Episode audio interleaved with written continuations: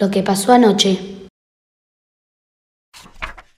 Usted no me va a creer. Ayer me asomé la ventana justo cuando todo empezó.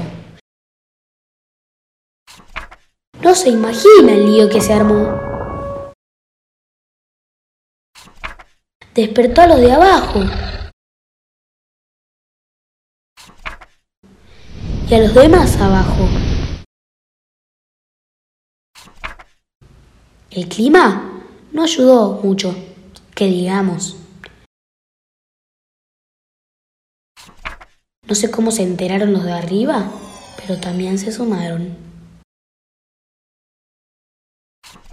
Hasta llegaron revueltos a otros tiempos. ¿Puede creerlo? Ahora que lo pienso, me parece que algunos ni siquiera eran de esta realidad.